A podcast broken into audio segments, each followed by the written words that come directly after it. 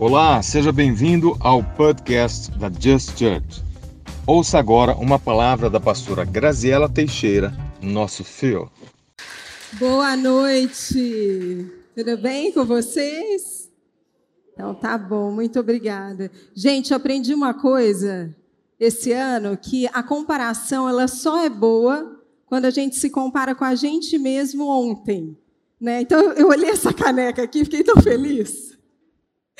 Eu não envolvi, deixa eu ver se tem de cá. Não, melhor deixá-la do lado de cá, que eu acho que eu estava com alguns quilos a mais, mas olha, isso é bom, né? Porque eu posso me comparar com antes e ficar feliz porque eu emagreci. Então, quando você for se comparar com alguma coisa, não se compara com outras pessoas.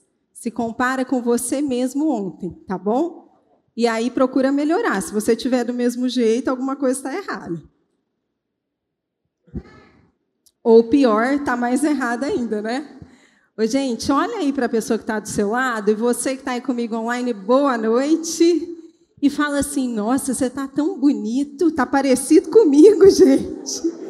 Nossa, o que está acontecendo?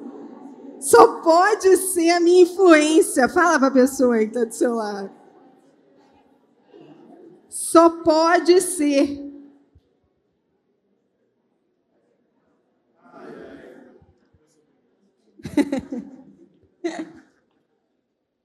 Falar ai, lindão. Pra, não é para você mesmo.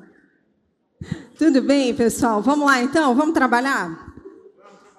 Eu creio que a gente está num momento em que Deus, uma das coisas que eu sinto Deus falar comigo, é que Ele vai proporcionar experiências mais profundas para muitos de nós. E por causa, de, eu sei que parece uma coisa comum, né? Às vezes a gente pensa, ah, mas isso Deus quer fazer o tempo todo. Mas existem estações e momentos em que Deus faz questão de falar as coisas óbvias, porque Ele quer que a gente acredite que Ele quer nos dar aquilo e Ele vai nos dar, quando a gente acredita. E por isso que a gente hoje vai falar um pouquinho sobre problemas, sobre distrações. A gente vem falando com vocês, lembra? Que a gente tem recebido instruções a respeito do que a gente precisa se preparar ou desenvolver para poder viver essa estação que a gente entrou da, da forma mais completa possível. Quantos querem viver da forma mais completa aquilo que Deus tem? É sério, isso tem que ser algo que te move a buscar essa melhoria, buscar esse entendimento, essa compreensão. E uma das coisas que Deus vai falar com a gente hoje, eu quero até pedir para que você faça uma oração comigo. Você faz? Certeza? Olha lá, hein? Então vai, feche seu olho aí, vai. Fala, repete aqui comigo, fala, Senhor Jesus Hoje eu vim aqui te ouvir. Fala comigo. Eu entrego meu coração totalmente sem reservas, aberto para ouvir o que for que o Senhor quiser me falar. Vai além da mensagem. Entra no meu íntimo e mexe com as áreas que eu preciso de consciência porque eu quero sair daqui avançando. Eu oro em teu nome. Amém. Muito bem. Então vamos começar com perguntas. Quem gosta de perguntas, valendo 10 milhões. Vamos ver? Roda, gira a roleta aí. 10 milhões. Quem aqui é um remanescente? E o que, que é um remanescente? Hã? Pergunta valendo 100 milhões de dólares. Que, o que é um remanescente? Vamos lá. Tantã. Mais uma chance. Quem dá mais? O que é um remanescente? Se você que está assistindo, coloca no chat. O que é um remanescente, gente?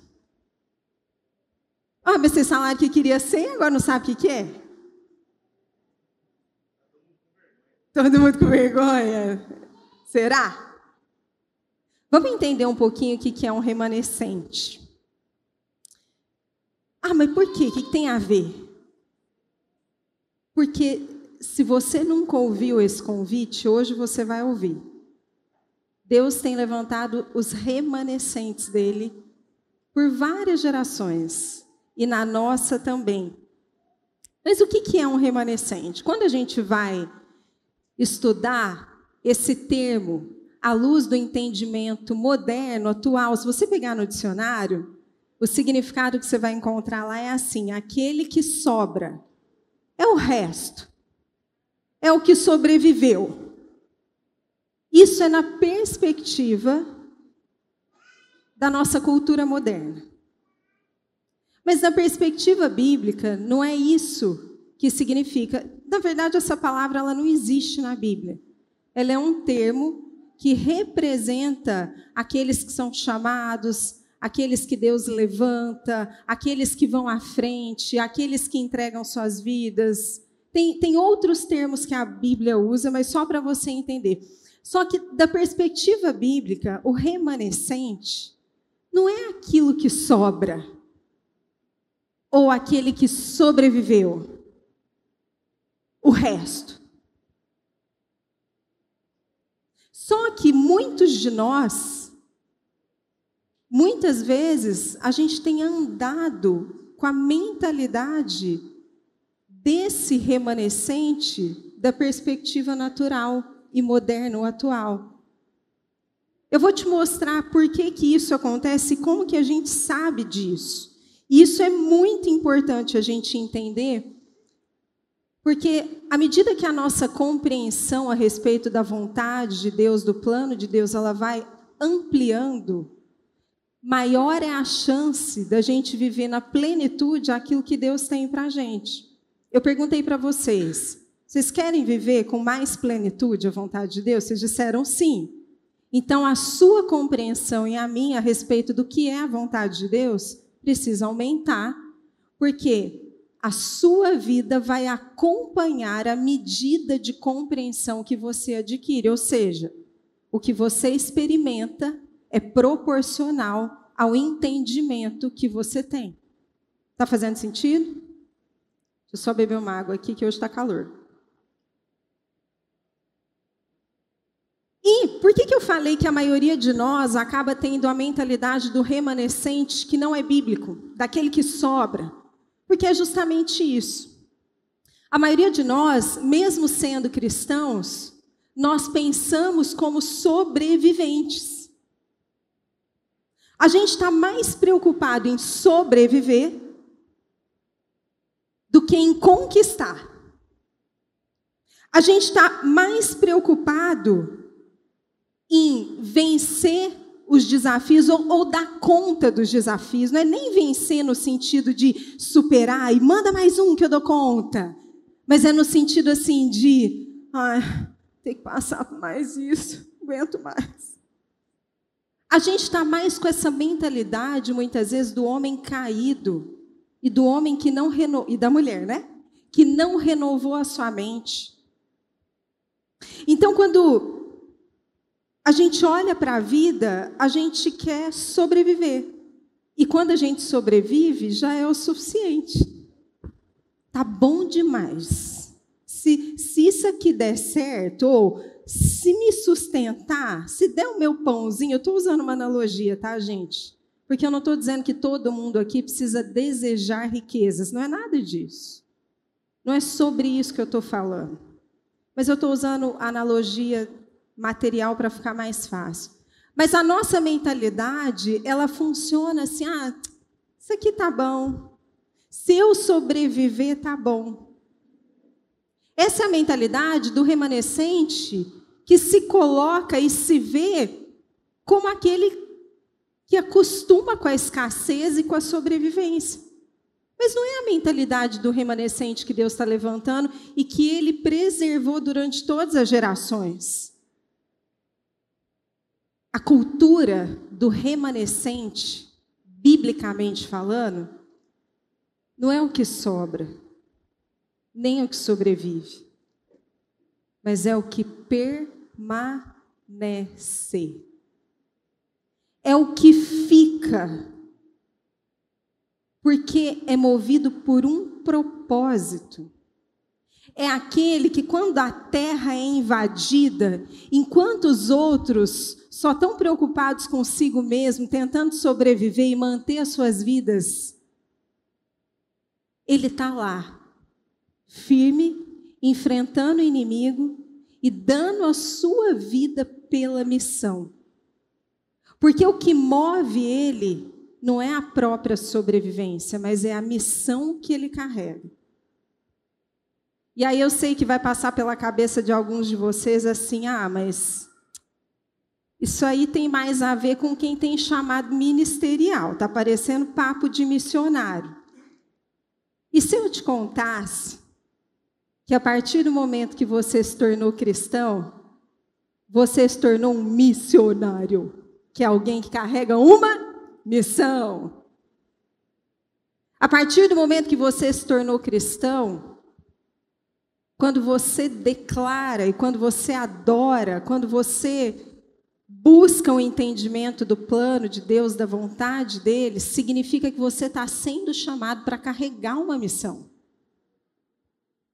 Então, esse entendimento não é válido só para mim ou para quem está mais diretamente relacionado ao ministério, à esfera da igreja em si, mas é para qualquer esfera. Eu vou a Laura, por exemplo, doutora Laura, ela é médica.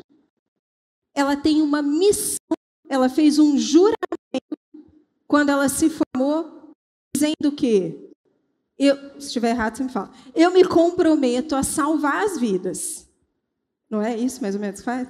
Eu já vi em filmes aí. E eu me comprometo, eu carrego uma missão. Tudo aquilo que Deus te entrega se torna uma missão. Que você vai carregar pela perspectiva dele ou não. Isso é uma escolha nossa, é a gente que vai decidir. Mas o remanescente, e eu preciso, eu, eu desejo, eu oro muito que você alcance uma compreensão no seu coração muito maior essa noite. O remanescente bíblico é aquele que carrega uma paixão pelos propósitos de Deus. E ele permanece alinhado a esses propósitos, independente do que acontece na vida dele. A gente viu semana passada um pouquinho sobre a vida de Paulo, lembra? Paulo foi chamado para pregar, abrir igrejas, estabelecer igrejas, formar lideranças. E chega um momento na vida dele que ele é preso e ele não pode mais viajar. Não importa. Não é isso que define o destino dele, se ele vai cumprir a missão ou não. O que define o meu e o seu destino não é o que acontece à nossa volta, é o nosso coração. É o quanto a gente está disposto a entregar o coração. Hoje a gente estava orando e a gente estava, antes do culto e a gente estava compartilhando um pouquinho sobre memórias, lembranças que Deus nos deu nesses dez anos de igreja. E quantas vezes a gente a gente teve que passar por desafios e superá-los sem nenhum recurso que facilitasse isso. E por que, que a gente conseguiu? Porque o nosso coração não está no que está em volta, mas está na missão. E aí Deus me falava assim: sabe quando a gente ouve que você tem que ser sustentado pela palavra que Deus te deu, o justo viverá pela fé? E aí ele ministrava isso no meu coração. Vocês estão sustentados na minha palavra, porque pode ter dinheiro, pode não ter, pode ter câmera, pode não ter, pode ter gente, pode não ter. Mas vocês vão estar lá pregando e fazendo o que é para fazer. Até rimou, né?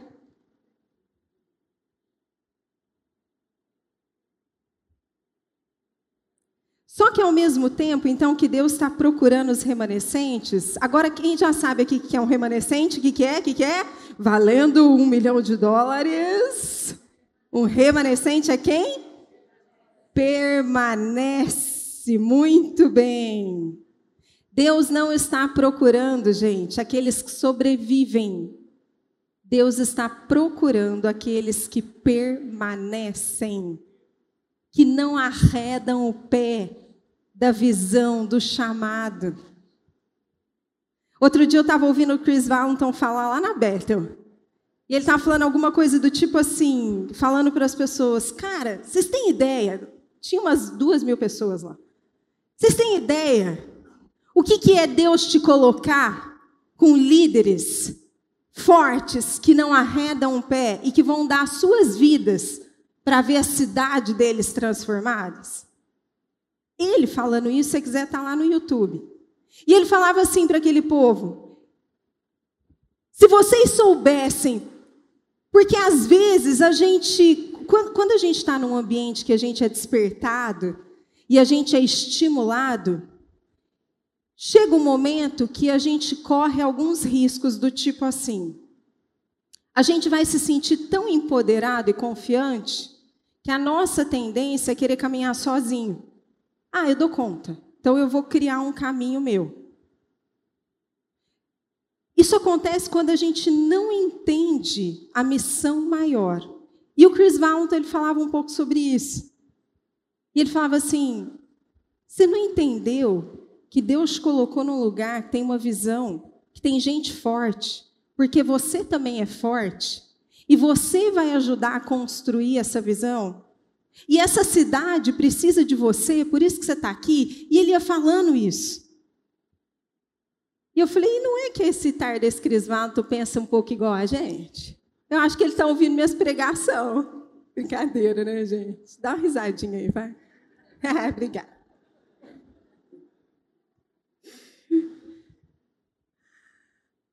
Mas é isso. É, ao mesmo tempo que viver focado, permanecendo, olhando para o alvo, para a visão, é extremamente importante e necessário para a gente conseguir resistir. Ao mesmo tempo, a gente tem que desenvolver uma habilidade de olhar em volta e entender aonde a gente está e por que, que a gente está com essas pessoas. Se a gente perde esse foco, a gente perde esse. Sabia? Que tem muita gente perdendo o foco da frente porque perdeu o foco em volta.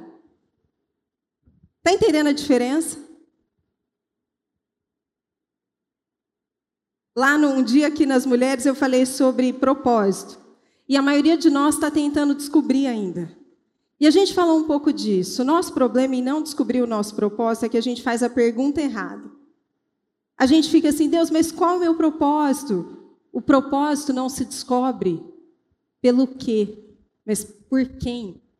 É com quem você anda que define quem é você ou aonde você vai chegar. É só você olhar para a Bíblia, você vai ver. Os discípulos precisaram de Jesus para poder cumprir o propósito deles. Timóteo precisou de Paulo, Paulo de Barnabé, Esther de Mordecai, Moisés de Arão. Quem mais? Davi de Jonathan e de Samuel, depois de Natã. E assim vai. Então, tem duas coisas que eu quero te provocar nessa noite. Uma é cuidado com as coisas que te distraem, a gente vai falar um pouco sobre isso. É tempo de manter o foco estável, a gente falou também, vem falando sobre essa estação. Mas, ao mesmo tempo, você só vai conseguir manter o foco estável se você entender o que está à sua volta, para não se distrair. Então, existe um chamado para a gente ser esse remanescente, aquele que permanece. Mas olha que interessante, quando você vai estudar os moveres da história cristã, os avivamentos, as grandes reformas, não existe nenhum avivamento ou reforma que permaneceu crescendo nas próximas gerações.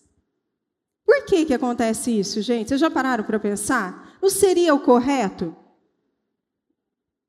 Não seria o lógico, não seria o certo? Que à medida que Deus vai se derramando sobre a terra e transformando e reformando os lugares, aquela geração que iniciou esse mover ela não deveria preparar a próxima geração e a próxima não deveria partir de um ponto mais alto do que ela, isso deveria ser crescente. Mas não é isso que a gente vê na história. Fala para a pessoa que está do seu lado, não é isso que a gente vê na história. E aí, olha só, a gente conclui uma coisa quando a gente olha para essas histórias e, pra, e faz essa análise. E aí vocês vão ver como isso acontece na nossa vida em escalas menores o tempo todo. A gente conclui que uma estação acaba quando as pessoas esfriam ou quando o mover esfria. A gente chega a essa conclusão: ah, não deve ser mais tempo de Deus. Deus não deve estar mais nisso. Porque se eu estou frio ou se as pessoas esfriaram, é porque a estação mudou. Sabe o que a gente está fazendo quando a gente faz isso? A gente está definindo Deus até onde a gente pode ir. É como se a gente dissesse assim: eu vou até aqui, a minha motivação vai até aqui. Quando ela acaba, é Deus que mudou. Não, porque Deus está me falando. E aí a gente começa, a gente vira o profeta, né? Jeremias, Isaías, a gente incorpora todos os profetas que já existiram. E a gente define Deus baseado nas limitações que nós mesmos muitas vezes não superamos. Sabe por que, que eu posso afirmar isso? Porque um dos maiores problemas que o ser humano tem no Brasil se chama não ir até o fim. Para no meio do caminho. Não é porque Deus está mudando a minha estação, tá nada. Você vai ver isso se repetir na sua vida de novo, o mesmo ciclo, porque você não conclui, não conclui. Às vezes eu vou dar uns exemplos de igreja, mas gente, não é recado para ninguém, tá? Por favor, não fica ofendido não. Se eu tiver que te falar alguma coisa, eu vou te chamar e falar no seu olho. É porque é, o meu dia a dia, então faz parte, né? Mas tem gente que às vezes, às vezes a gente tem experiências do tipo assim, ah, eu, eu, eu gente, eu sei que existem estações, por favor, e também não estou puxando para a gente. Eu sei pela minha própria vida que existem estações que mudam e é tempo de mudança mesmo, e muitas vezes são mudanças literais de, de, de lugar, tudo bem? Mas, mesmo assim, quando alguém chega para mim que vem de outro lugar e quer mudar para cá, eu insisto em perguntar: tem certeza? Por quê? Você tem algum problema lá? Você resolveu? Porque o que, que vai acontecer se essa pessoa não tiver resolvido? Ela vai repetir o mesmo problema aqui. Mas certeza absoluta que o problema não está lá, está aqui dentro. E quando eu falo você resolveu, não é só ir lá e falar com a pessoa, porque muitas vezes a gente fala, mas não resolve no coração. É ou não é? É claro, né, que não dá, não dá para, a gente não quer controlar tudo e não dá para saber, né, como é que eu vou medir se alguém resolveu o problema no coração ou não. A Bíblia diz que eu só posso conhecer as pessoas pelos frutos. Então, depois, os frutos, que são iguais aos comportamentos, vão me dizer. Está entendendo? Então, a gente acaba olhando para esses moveres e falando assim: não, mas Deus não estava lá mais. Por isso que as pessoas esfriaram.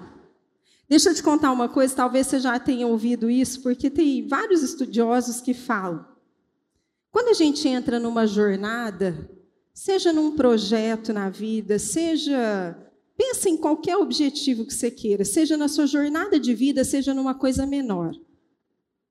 Existe uma coisa que é a mais difícil, é o meio dela. O começo é fácil. O começo você está empolgado, você está cheio de energia, ixi, dá qualquer coisa que você dá conta, sorrisão até no rosto. Até quando a gente vai começar alguma coisa e vem muita empolgação, fala, calma, vamos esperar uns dias. Eu sei que as emoções vão e voltam e passam. Mas no começo é assim com todo mundo.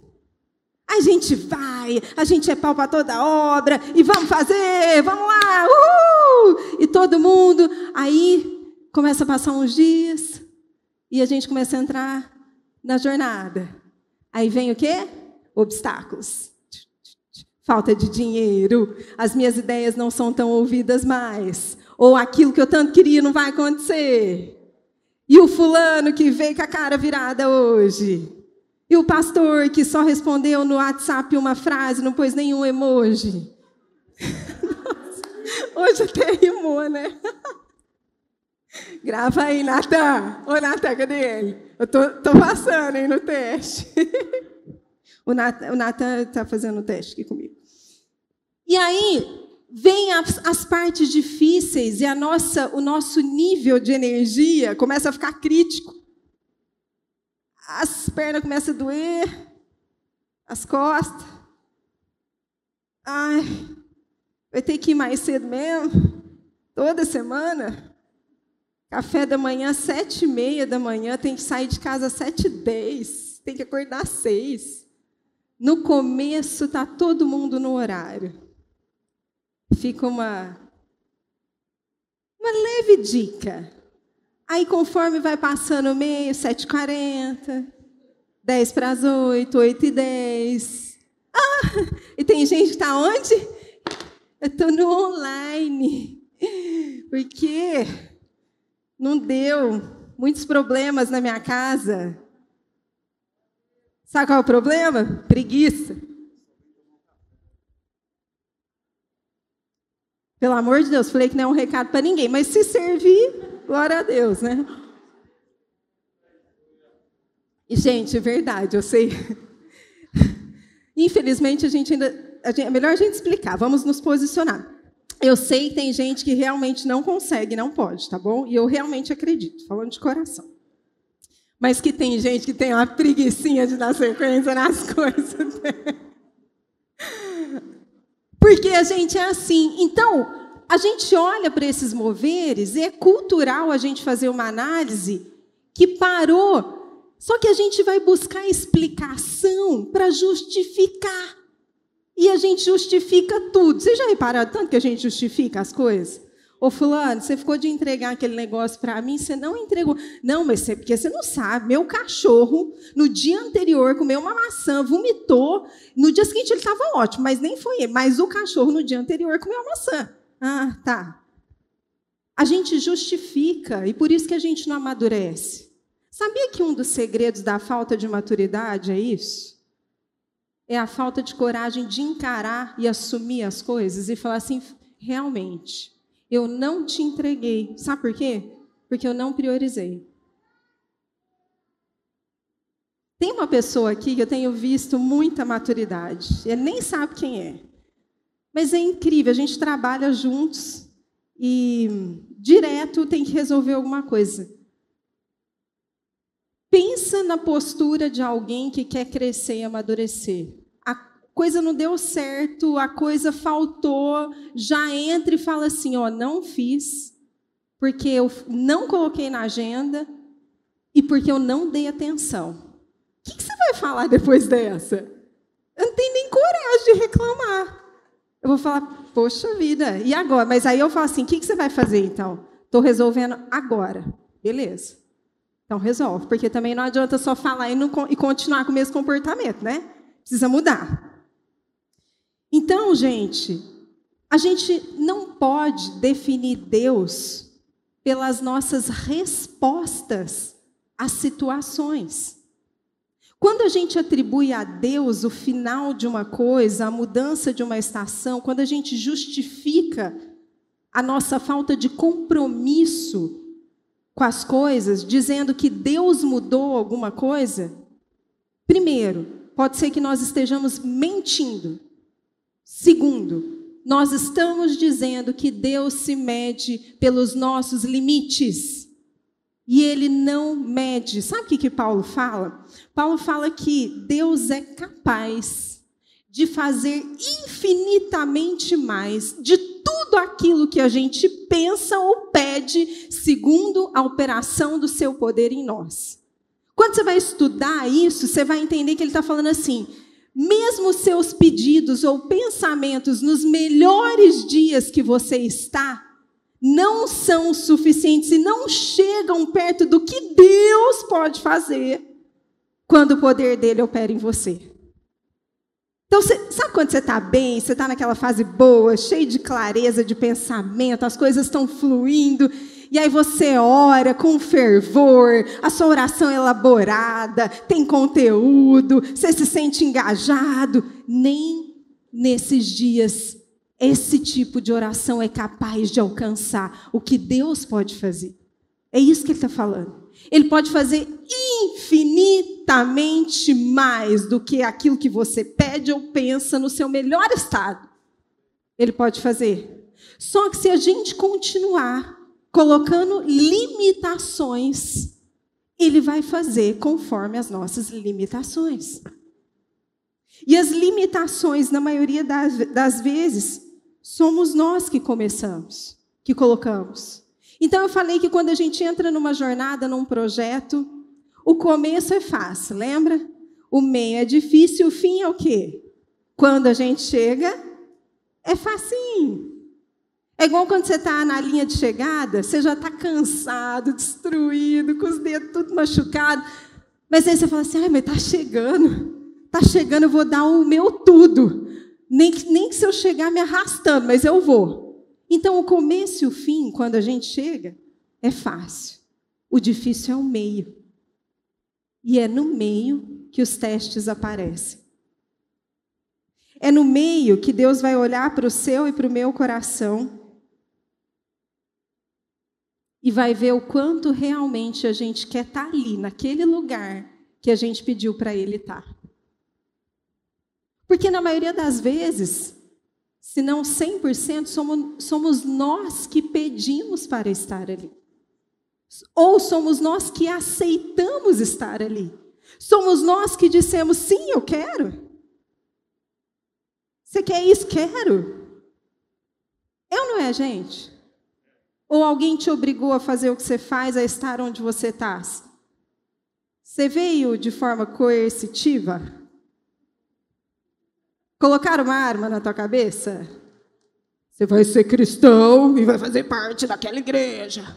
Senão eu te mato. Hã? Coisa, eu não vou falar não, porque a gente está online, depois bloqueia, que agora não pode falar nada. Então, isso é tão sério que isso muda a nossa visão. Eu quero que você preste muita atenção, já já a gente vai entrar na Bíblia e vamos caminhar para o encerramento. Mas por que é tão importante a gente entender a estação que a gente está? A tribo de Sacar, ela discernia os tempos e as estações, e por causa desse discernimento, eles podiam prosperar. Por quê? Porque se eu tenho discernimento, eu posso andar alinhado com a vontade de Deus. Faz sentido? A gente, Deus tem nos dado a capacidade, claro, dentro da nossa esfera, da nossa capacidade, não estou comparando com ninguém, Tá? Ele tem nos dado discernimento das estações e tem nos dado instruções. É só você olhar todas as mensagens que estão acontecendo aqui para esse tempo, seja de quarta ou de domingo. E ele tem nos chamado para trabalhar com os ventos contrários, por exemplo, que foi a última mensagem da semana passada. E hoje, ele está falando conosco sobre ser remanescente e nos dando entendimento de que o remanescente não é o que sobrevive e que tem a mentalidade de sobrevivência e está ótimo, mas é aquele que permanece fiel, focado no, no alvo, e ao mesmo tempo prestando atenção no que está em volta, entendendo que a missão dele contempla algo maior. E aí, só que se a gente. Eu falei também dos, do, dos avivamentos, das reformas, só que se a gente não entende isso, a gente começa a interpretar, fala comigo, interpretar. O doutor Dom fala assim: o problema não é falta de revelação e direção profética. O problema é que o cristão não sabe interpretar os tempos. Deus fala através dos seus profetas, mas nós não prestamos atenção e não aprendemos a interpretar o que está sendo falado.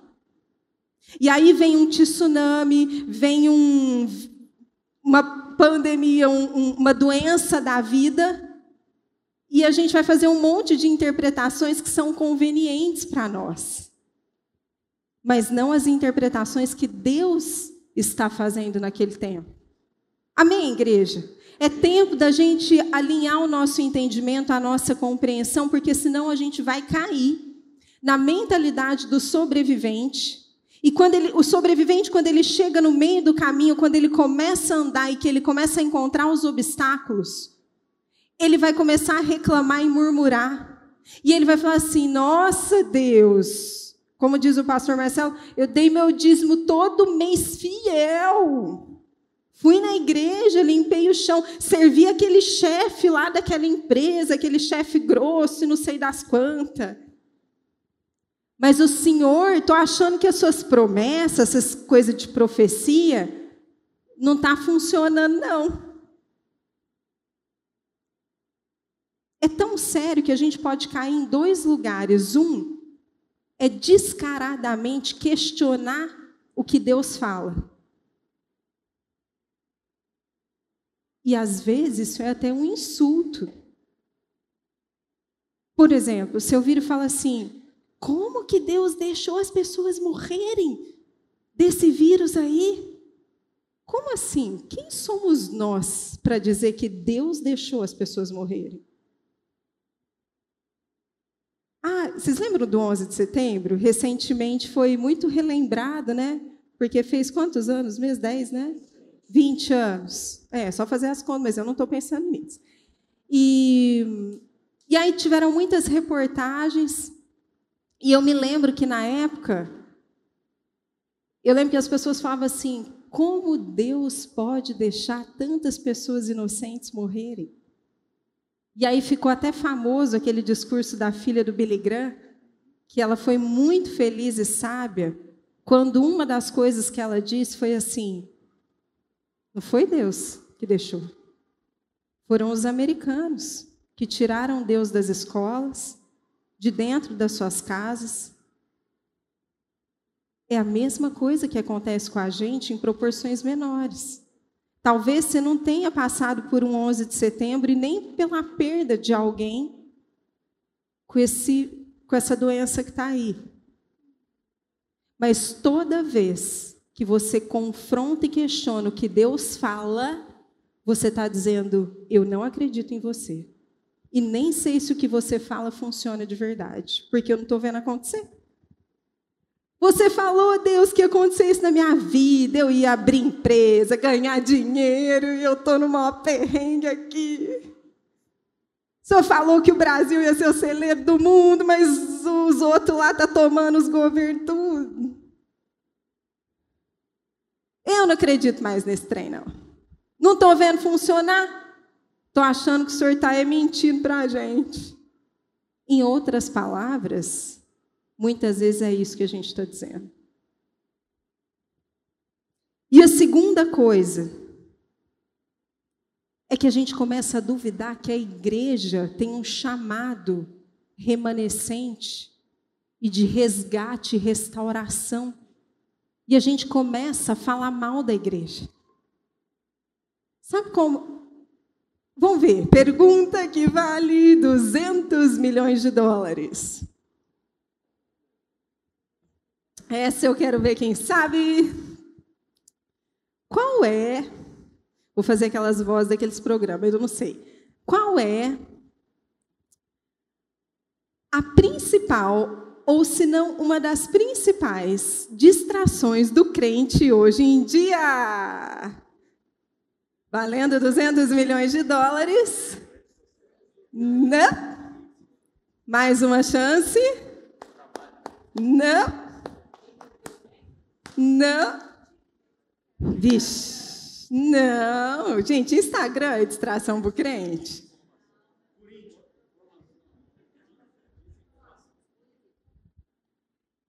é acreditar que ele não precisa da igreja. Que ele pode andar sozinho, porque ele é a igreja, entendeu?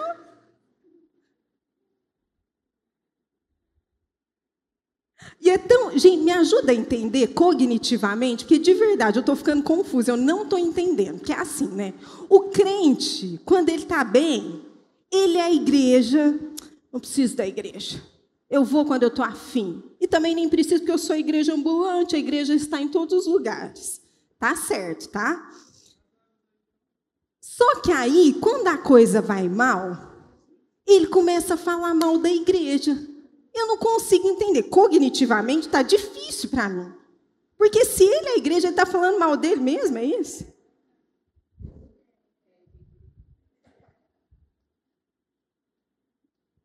A igreja não resolve, os pastores ferem as pessoas.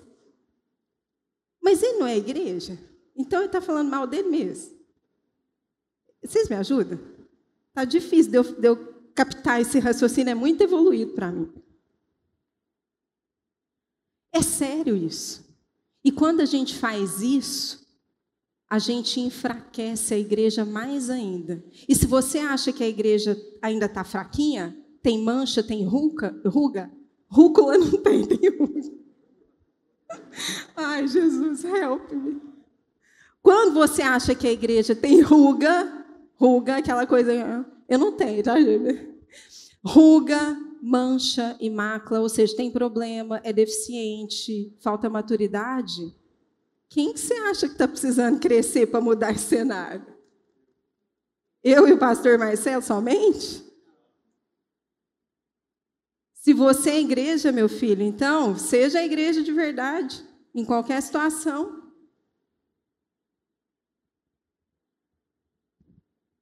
Sabe por quê?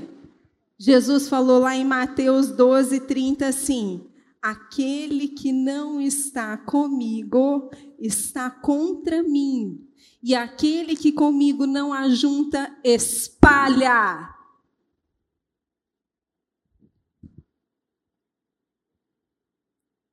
Gente, quem criou essa tarde igreja, eclesia, se chama Jesus Cristo. Se você tem problema com a igreja, vá resolver com ele. Porque foi ele o criador.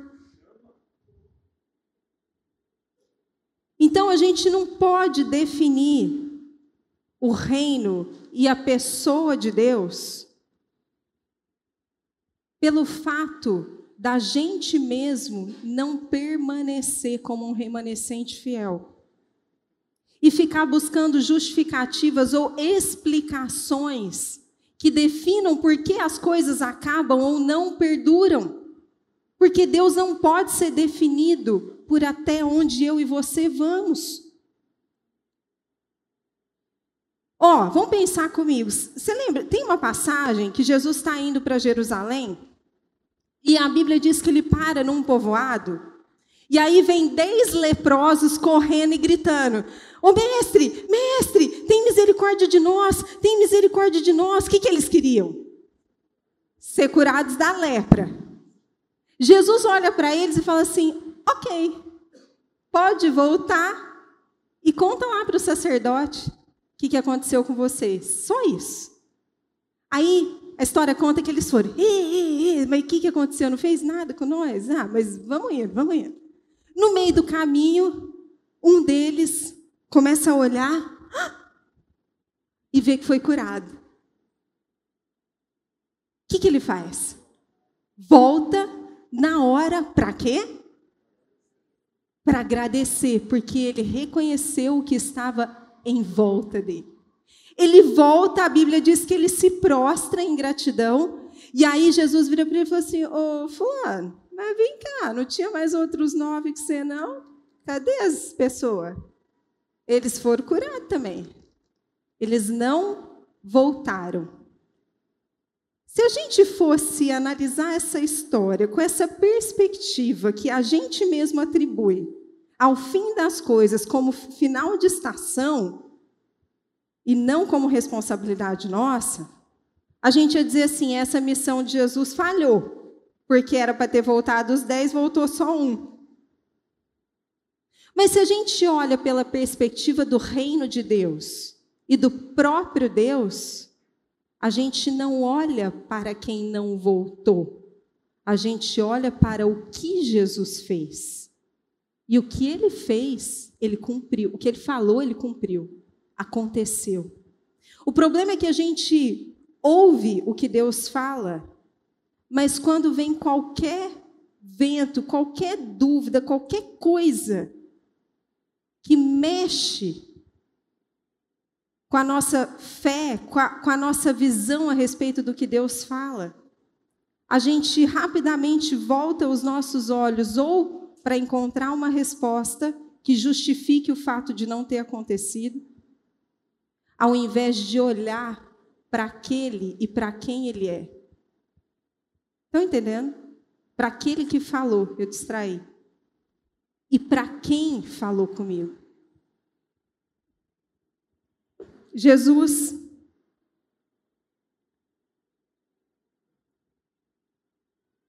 A Bíblia diz que Deus não é homem para que minta e nem se arrependa. Você pode escolher confiar os seus pés e a sua jornada naquilo que ele fala ou naquilo que os seus olhos veem. E você vai ter resultados dos dois. Em Gálatas 6, 9, Paulo fala assim: E não nos cansemos de fazer o bem, pois no tempo certo colheremos, se não desanimamos.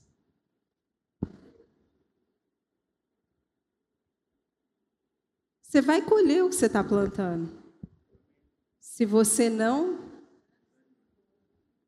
Se você for um remanescente da perspectiva bíblica que permanece, você vai colher o que você está plantando. Sabe, a gente quer muito crescer, muito se desenvolver, é o que eu mais tenho escutado nos últimos dias. Mas grava uma coisa aí: grandes vitórias demandam grandes esforços. E a sua força não vem das vitórias que você obtém. Grava isso também. A sua força vem das lutas que você encara de frente e supera. É nesse processo que você, que a sua força é desenvolvida. Então, quando você desiste no meio do caminho, você deixa de desenvolver as suas forças. Está entendendo? As suas forças não vêm das suas vitórias, mas vêm das superações e daquilo que você encara no meio do caminho. Sabe, gente, eu tenho uma palavra profética para a gente. E eu fiquei tão feliz que essa semana, quem, quem, quem, recebeu o convite que a gente mandou, eu, vi, eu mandei mais para quem estava online, tá? Não foi processo seletivo. Eu fui mandando para quem eu vi que estava online. A gente estava ouvindo uma mensagem do Dr. Don Lynch, do apóstolo Don Lynch. E aí ele falou coisas muito alinhadas com o que a gente está falando, mas muito alinhadas. E eu quero deixar mais uma direção para você que está em Apocalipse 2, 26. Fala assim: aquele que vencer e fizer a minha vontade até o fim, eu darei autoridade sobre as nações. Aquele que. O que, que é vencer? Vou deixar para você refletir em casa. E o que, que é fazer a vontade dele até o fim? Ah, eu vou falar. Eu vou falar um pouquinho, peraí, segurei. O que, que é fazer a vontade de Deus? Muita, fazer a vontade de Deus. Muitas vezes a gente reduz isso ao simples fato de saber o que é a vontade de Deus. E a gente fica atrás da, da resposta certa. Eu preciso saber qual é a vontade de Deus para minha vida, eu preciso saber qual é a vontade. Deus não está nem aí, você sabe a resposta certa. Não é, esse não é o foco dele. Sabe o que ele está procurando? Não é a resposta certa, é a postura certa. Tem gente que não sabe as respostas, mas tem a postura tão certa e alinhada que por causa disso recebe as respostas de graça, sem fazer esforço nenhum. Que Deus olha e fala assim, cara, esse coração desse Davi, ele é, ele é meio falho, ele comete umas coisas que eu não curti não, mas a postura dele, ele podia ter matado o rei mais de uma vez, mas ele falava: não, ele é o rei, eu preciso honrar ele, eu não vou fazer isso. Porque a postura dele era semelhante à postura que Deus tem. Aí Deus olha para ele e fala: gente, esse cara é parecido comigo, eu vou ajudar ele. Porque ele tem a postura de um remanescente que eu estou buscando. Sabe, Existem vários estudos que falam que quando a gente ajusta a nossa postura física, isso é tão poderoso que afeta fisiologicamente a nossa autoconfiança, afeta o nosso organismo, libera serotonina, faz a gente se sentir empoderado, confiante. Por exemplo, se você encontrar com uma pessoa e a postura dela for ruim, for assim, ó, oi, você está bem? Uhum. E ela andar com os ombros encurvados, com as costas, com cara de triste, com a cabeça baixa, fazendo voz de triste, como é que ela vai se sentir? Triste, derrotada, vitimizada. Agora, se você pedir para ela se ajustar e começar a andar com a postura ereta, ela vai começar a se sentir mais confiante, até porque existe todo meca um mecanismo fisiológico acontecendo internamente no nosso organismo. Só que, da mesma forma que essa pessoa que anda assim, literalmente se sente assim, derrotado, fracassado, vitimizado, as pessoas também fazem a mesma leitura dela. Então, quando elas olham para uma pessoa que anda assim, sem que elas queiram, a leitura que elas vão fazer é: ah, essa pessoa está meio derrotada, essa pessoa é vitimizada. Entende o que eu estou falando? E o contrário também. Ah, então você está dizendo que é só levantar, né? Postura, tudo resolvido, ganhar dinheiro agora, que agora eu sou única. Cadê a Laís? Ei, Laís, agora. Gente, quer arrumar postura, fazendo um merchan real, genuíno, vai lá na Laís. E é verdade isso. Mas não é só isso. Eu não estou falando. Até porque, se for só ajustar a postura física, eu estaria dizendo que você é só carne, só corpo, mas você é alma e espírito. O que Deus está nos chamando é para um ajuste de alma e de espírito é para ajustar a nossa postura diante dele, daquilo que ele falou para a gente. Quando a gente vai orar e ensinar o pessoal na intercessão, pergunta para as meninas. Existem momentos que são intercessão de guerra. Se eu chegar num momento de intercessão assim, Senhor, tem misericórdia de nós. Oi, vem, vem, Jesus, diabo, vai para lá, sai daqui. Gente, eu já vi cada uma, é porque eu lembrei, me deu. Gente, o diabo vai olhar e falar assim: você tá de zoeira, né? Você tá de brincadeira que eu vou sair daqui, eu vou ficar dando risada. Por quê? Porque é sério, até no mundo espiritual funciona assim. Se eu chego com autoridade, muitas vezes eu não preciso falar nada. Só de olhar para mim, ele. Ops, o Vitor chegou, vamos dar rolé, gente. Vamos. Pessoa chegou na área. Porque é um ajuste de espírito também, de posicionamento. Não adianta só levantar os ombros, os, os demônios não vão fugir de você se você só andar com as costas eretas. Eles vão fugir de você quando eles encontrarem em você alguém posicionado perante o chamado de Deus, seja ele qual for. Eles vão olhar para você e vão falar assim: nesse território aqui eu não posso entrar, não, porque olha lá. Só de olhar para a cara dele me dá medo. Eles vão conhecer você pelo nome. Então, mais do que ser desigrejado ou de achar que a igreja não serve, que tudo mudou. Gente, quando eu falo isso, desculpa, mas essa é a principal distração do crente hoje. Quando o crente acredita nisso, ele está dizendo que a Bíblia não é mais a verdade. E que a Bíblia mudou, por isso que ela está sendo interpretada de outra forma. Eu estou te chamando mesmo porque se a gente não se alinhar, ajustar nossa postura corporal, de alma e de espírito, os amalequitas vão continuar tomando o nosso território, a começar pela nossa casa. Hoje o pastor Cláudio me mandou vários vários banners de dados atuais do que está acontecendo com as crianças na internet. E eu sei que você instrui o seu filho e que você ensina ele a não ir atrás de pornografia. Mas eu vou te contar. A indústria pornográfica sabe onde encontrar ele já encontrou. Quando você menos espera. Quando ele digita lá galinha pintadinha e mais um monte de outras coisas desse tipo, você não tem ideia o que está aparecendo para ele por causa de um site que chama Porn Hub.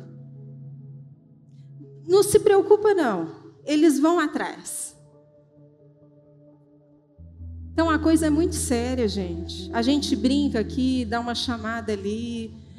Só que se a gente não for testado e não superar os testes, a gente não vai dar conta de guerrear contra a pornografia, gente. É muito, o inimigo que a gente tem é muito maior do que a gente está imaginando.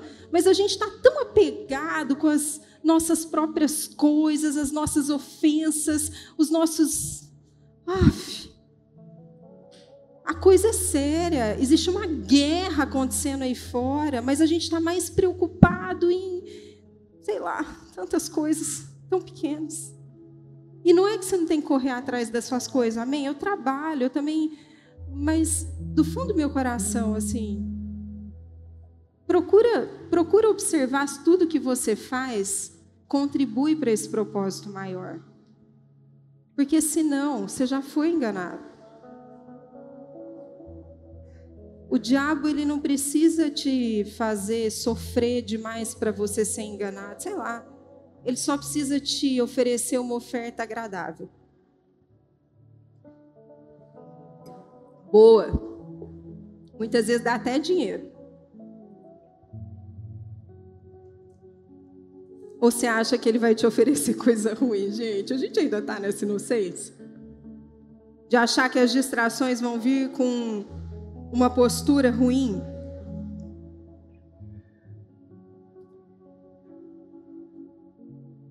Eu vou fechar com essa história. Você lembra de Eliseu e Elias? Eu vou contextualizar rapidinho para quem não conhece muito bem a história deles. Eliseu era um profeta que viveu 900 anos antes de Cristo. Na época, Israel tinha sido dividido em dois reinos, do norte e do sul. Eliseu vivia sob o governo do norte, que tinha um rei e uma rainha que chamava Jezabel e Acabe. E esses, esse casal que governava, eles introduziram no povo de Israel uma cultura pagã, idólatra, que permeava muita corrupção, muito pecado. E toda a economia deles, inclusive, era baseada no culto a uma entidade que se chamava Baal. E Elias, Deus levanta Elias naquele tempo como profeta, sabe para quê? Presta atenção. Para lembrar aquele povo sobre quem eles eram. E aí Elias surge e acontece um monte de coisa. Eu não vou dar detalhes, depois você vai lá ler, porque eu quero chegar num ponto. Acontece um feito muito grande porque aquele povo não se arrepende, continua com as práticas erradas. Elias chega e lança um decreto e fala assim: ó, não vai chover durante três anos e meio. E isso era uma afronta muito grande para o governo daquela época, porque o Deus Baal era um Deus que eles acreditavam que era o Deus da fertilidade da vida. Então, trazer um ambiente de escassez para aquele povo era dizer que o Deus deles não funcionava. E era uma afronta contra o Deus deles. Então, imagina o que isso gerou e provocou naquele governo, naquele povo que já tinha se entregue a esse Deus, a essa cultura. Bom, isso acontece, ele fecha o céu.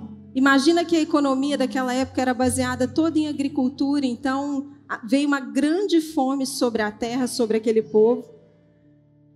E aí, Jezabel e Acabe ficam loucos e começam a ir atrás de Elias e querendo matar ele. Deus instrui ele para ele se esconder. Quando está chegando perto dos, do final dos três anos e meio, a notícia que se espalhava era de que o culpado daquela escassez e pobreza era Elias. E Elias fala: Não, não sou eu. O culpado é o rei e o reinado dele, de Acabe e Jezabel. Vamos fazer o seguinte? Para a gente provar quem está certo, vamos fazer um duelo. Chama os seus profetas. Jezabel já tinha mandado matar um monte de profeta de Deus, mas Obadias tinha escondido. Só detalhe, depois você lê lá.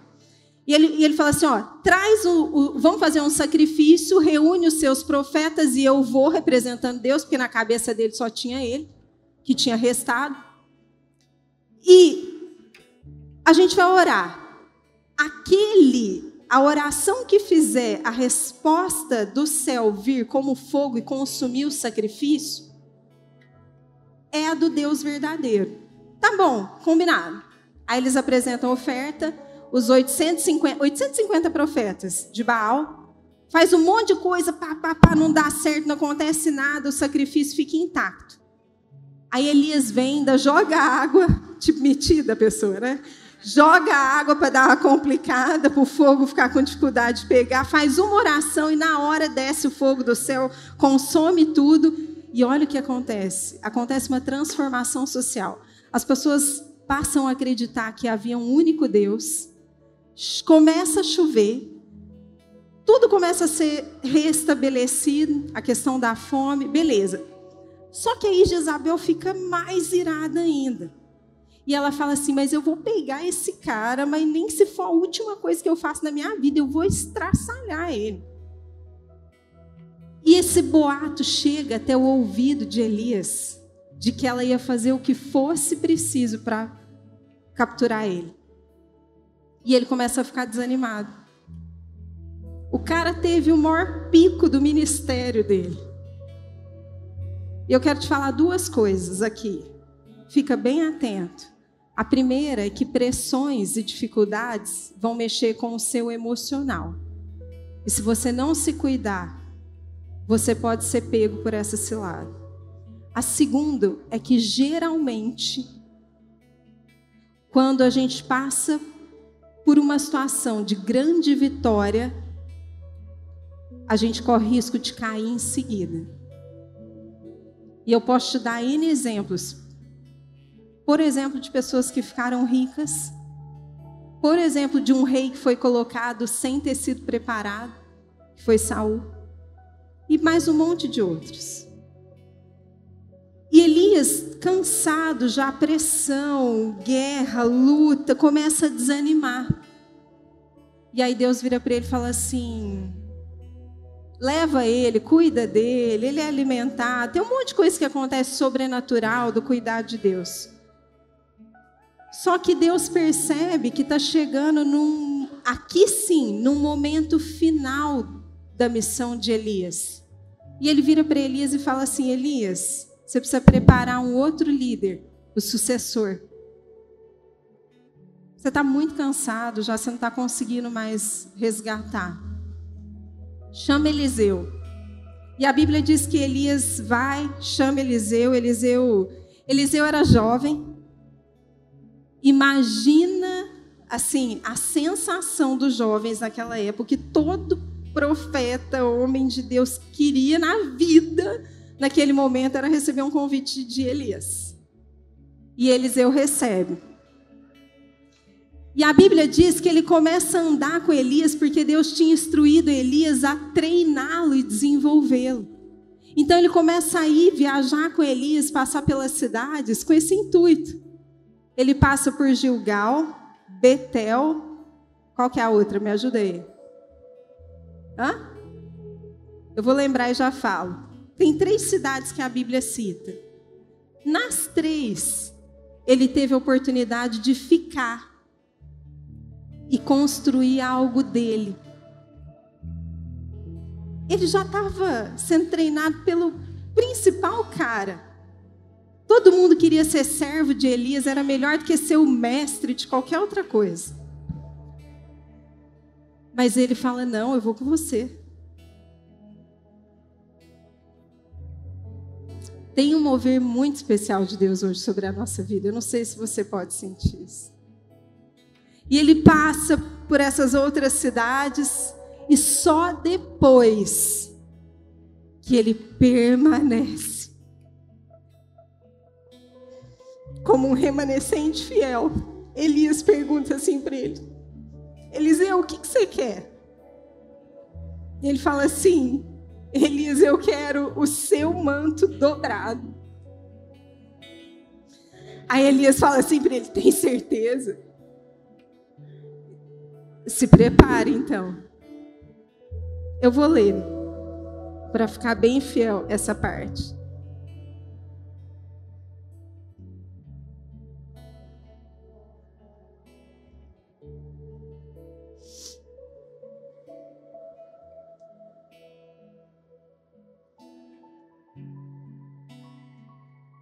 Sabe o que vai acontecer com ele a partir desse momento? Um teste. Só que ele não sabe que vai passar por um teste. Quando a gente sabe que vai passar por um teste, fica mais fácil, não fica? Mas a maioria das vezes, Deus não nos conta que é um teste. Sabe por quê? Porque Ele está procurando ver o que, que tem no nosso coração. A gente está ali genuinamente, por amor ou por algum outro interesse. Porque na hora do teste isso vai ser revelado. Na hora do teste vai mostrar se você quer realmente. Eu quero a porção dobrada que você carrega, Elias. Beleza, Eliseu. Então se prepara. E olha o que a Bíblia diz em 2 Reis 2. Eliseu só tinha que fazer uma coisa. Essa era a instrução que Deus havia dado para ele. Você sabe qual é? permaneceu olhando Elias enquanto Deus o levava. Porque ele estava indo embora, estava terminando a missão dele na terra. E olha o que a Bíblia diz em 2 Reis 2: De repente, enquanto caminhavam e conversavam, apareceu um carro de fogo, puxado por cavalos de fogo, que os separou. E Elias foi levado aos céus num redemoinho. Quando viu isso, Eliseu gritou: Meu pai, meu pai. Como que ele gritou? Mas Elias era pai dele? Fisiológico, é, biológico, não. Hoje eu estou trocando todas as palavras. Biológico, não. Mas era um pai de coração a gente está vivendo um tempo que faz uns três ou quatro anos que Deus tem falado para a gente como igreja no mundo E muito no Brasil, através, por exemplo, de um cara que chama Dr. Don Lynch, que ele está convertendo o coração dos pais aos filhos e dos filhos aos pais. Você está vivendo isso? E ele fala: Meu pai, meu pai, tu eras como os carros de guerra e os cavaleiros de Israel. E quando já não podia mais vê-lo, Eliseu pegou as próprias vestes e as rasgou ao meio. Quantas vezes você ouviu pregações que falam que Elias foi levado numa carruagem de fogo? Mas ele não foi. Ele foi levado num redemoinho. O que, que era aquela carruagem de fogo e aqueles cavalos, então? As distrações que Deus colocou para testar o coração de Eliseu. Para ver se ele, mesmo vendo aquela coisa. Gente, deve ter sido um negócio mirabolante. Incrível. Para ver se ele ia permanecer com os olhos aonde ele deveria estar. Nesses dias, os testes e as distrações virão parecendo carruagens de fogo.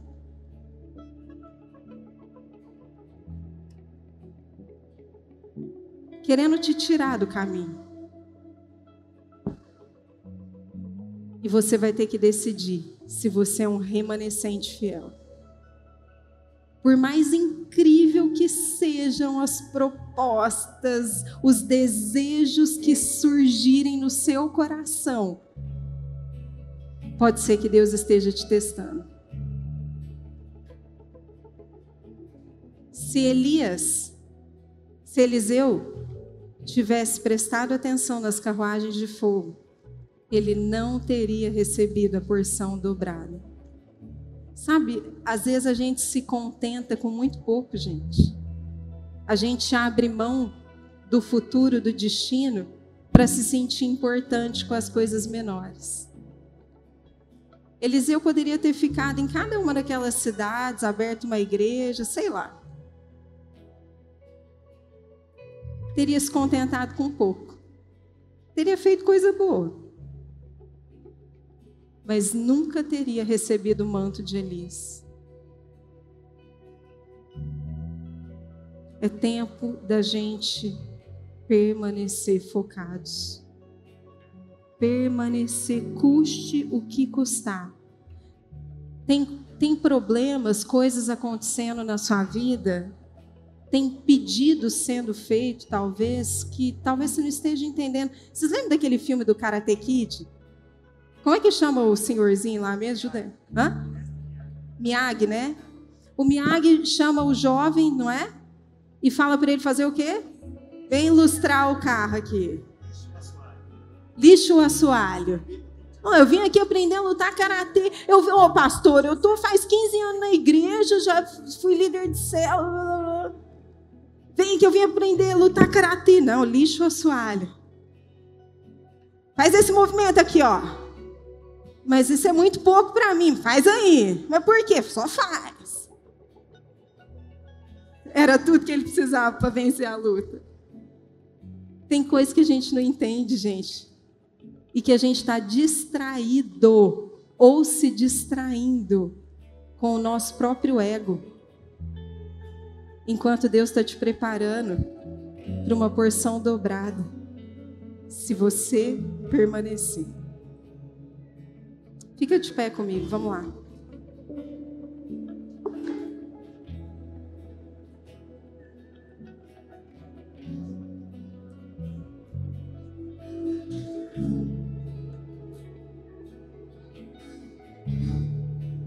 Aquele que vencer e fizer a minha vontade até o fim, eu te darei as nações, autoridade nas nações.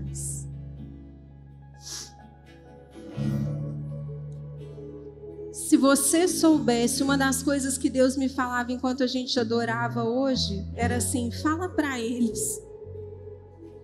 Fala para eles que eu acredito neles. Do fundo do meu coração, gente, eu tenho convicção. Fala para eles que eu acredito neles. Eu continuo acreditando. Talvez você tenha errado, falhado, talvez você tenha desistido. Tudo bem. Se você ajustar a sua postura agora, Deus está te dizendo: Eu acredito em você. Eu espero, eu quero você junto nessa geração, fazendo o que tem que ser feito. Corre atrás, faz o, faz o que você precisa fazer, faz. Conserta então o que você fez de errado, no sentido de, de se posicionar e não deixar mais essa peteca cair. Não deixa. Amém, gente? Faz os seus consertos, os seus ajustes com ele agora. Então, fecha essa noite com chave de ouro. Entrega, alinha, confessa, pede ajuda. Levanta seus braços, adora, agradece. Mostra para ele que você, sabe, Deus está nos chamando para agir em resposta ao que ele está falando.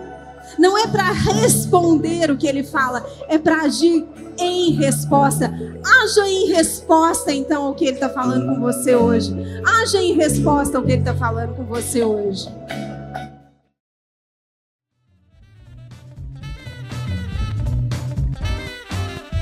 Muito obrigado por acompanhar.